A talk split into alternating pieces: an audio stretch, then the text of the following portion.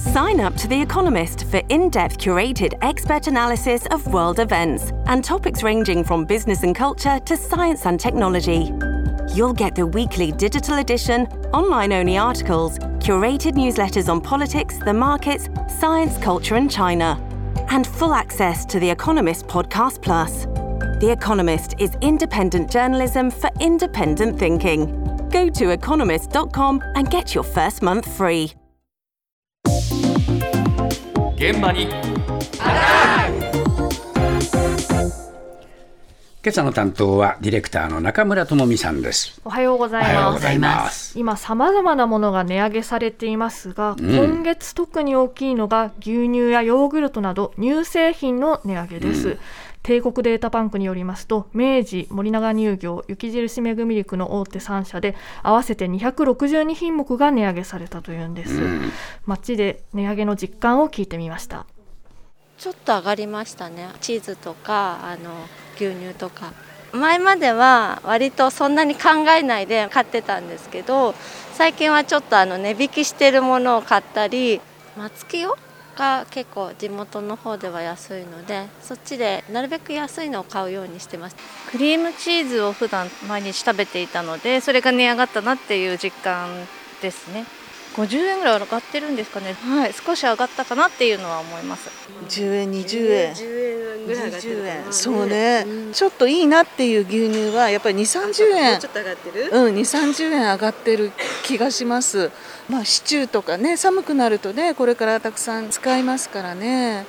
だからなるべく定価で買わないようにしてます。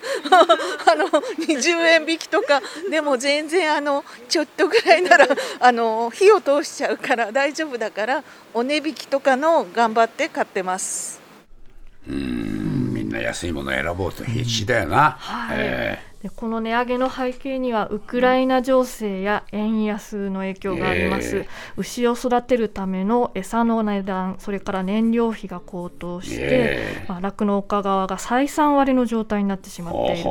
なのでまず酪農家の側が乳製品メーカーに販売する牛乳の価格を今月から飲み物の牛乳向けを中心に1キロ10円に引き上げるということでうこれ合意差があるのね、飲み物向けとか、はい。はい乳製品向けとか。そうなんです。はあはでこれに伴ってメーカー側も、まあ、一般のあ一般に販売する乳製品の価格を引き上げたという流れになってるんですね。え。じゃあこれで困ってる酪農家は助かるかと思いきや日本の酪農シェアナンバーワンの北海道の酪農家の方に聞いてみるとあまりうまみがないというんですね。どういうことなのか。農事法農事組合法人 J リードの代表で北海道酪農の明日を考える会のメンバーでもある井下秀幸さんのお話です。今回11月からですね、牛乳は10円上がりました。値上げということになりましたけれども、残念ながら北海道は消費地から遠いもんですから、飲用に行く部分が2割ぐらいしかありませんから、私たちは2円しか値上げしてません。で、その他の、もちろんバター、脱脂粉乳、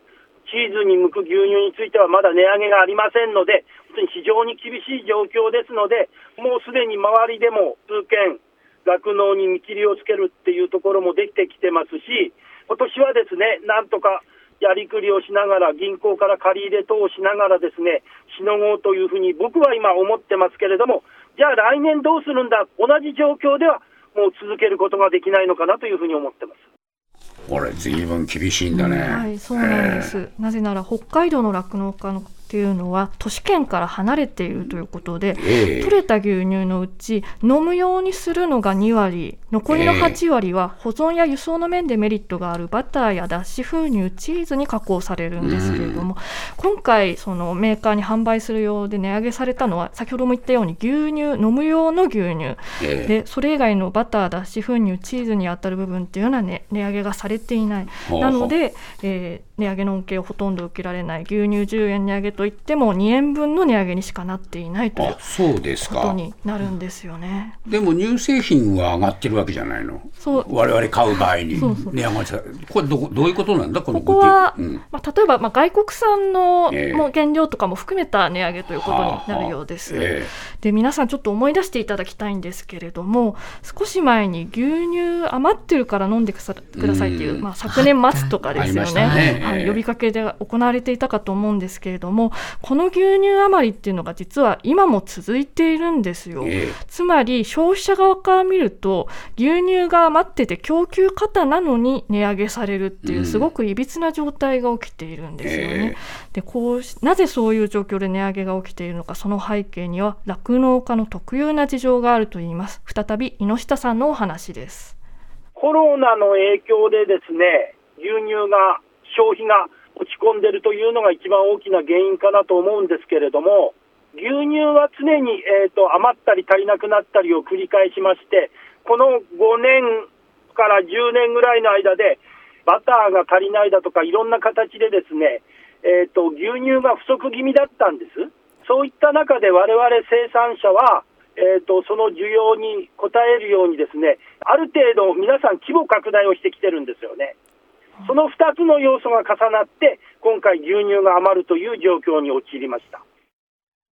はい、つまりこの問題というのは急牛は急に増やしたり減らしたりできないということが根本にあるんですね。で酪農家の数自体は年々減少しています。ただちょっと振り返ってみると2014年バター不足という問題が起きました。うん、でその時に国の方針もあって、えーと、生産体制もっと強化してほしいというふうに酪農家側は言われていて、えー、でそこからあの増やし始めて、えー、今そういう効果が出てきて、まあ、牛乳の増産体制増産傾向になってきたんですよね。えー、そんな中で、えー、コロナ禍2020年からのコロナ禍で学校給食だったりお土産用の材料としての牛乳の需要が一気にガクンと減ってしまいました。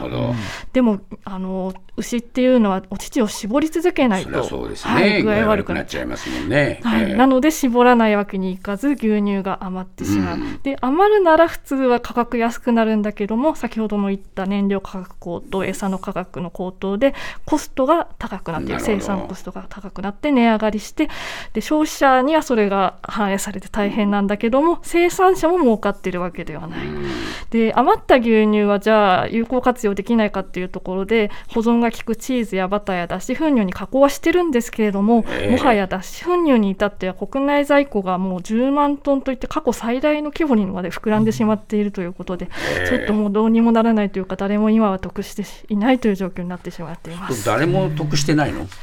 基本的にはそうですね、メーカー側も、うん、あの収入というか、収益減っているという状況になっているようですね、最近は。そうするとどう、どうどうなっちゃうんだろうね、牛乳はね。えー、作ったはいいけども、売れない、うん、えー、で、作らないわけにもいかないっていう、そういう状況の中で、消費者が高いものを買う。そういう羽目になるというね、やっぱ根本的な構造がかこれ変わってこない限り、えー、生産者も苦しいと消費者も苦しいという状況が続きそうですね。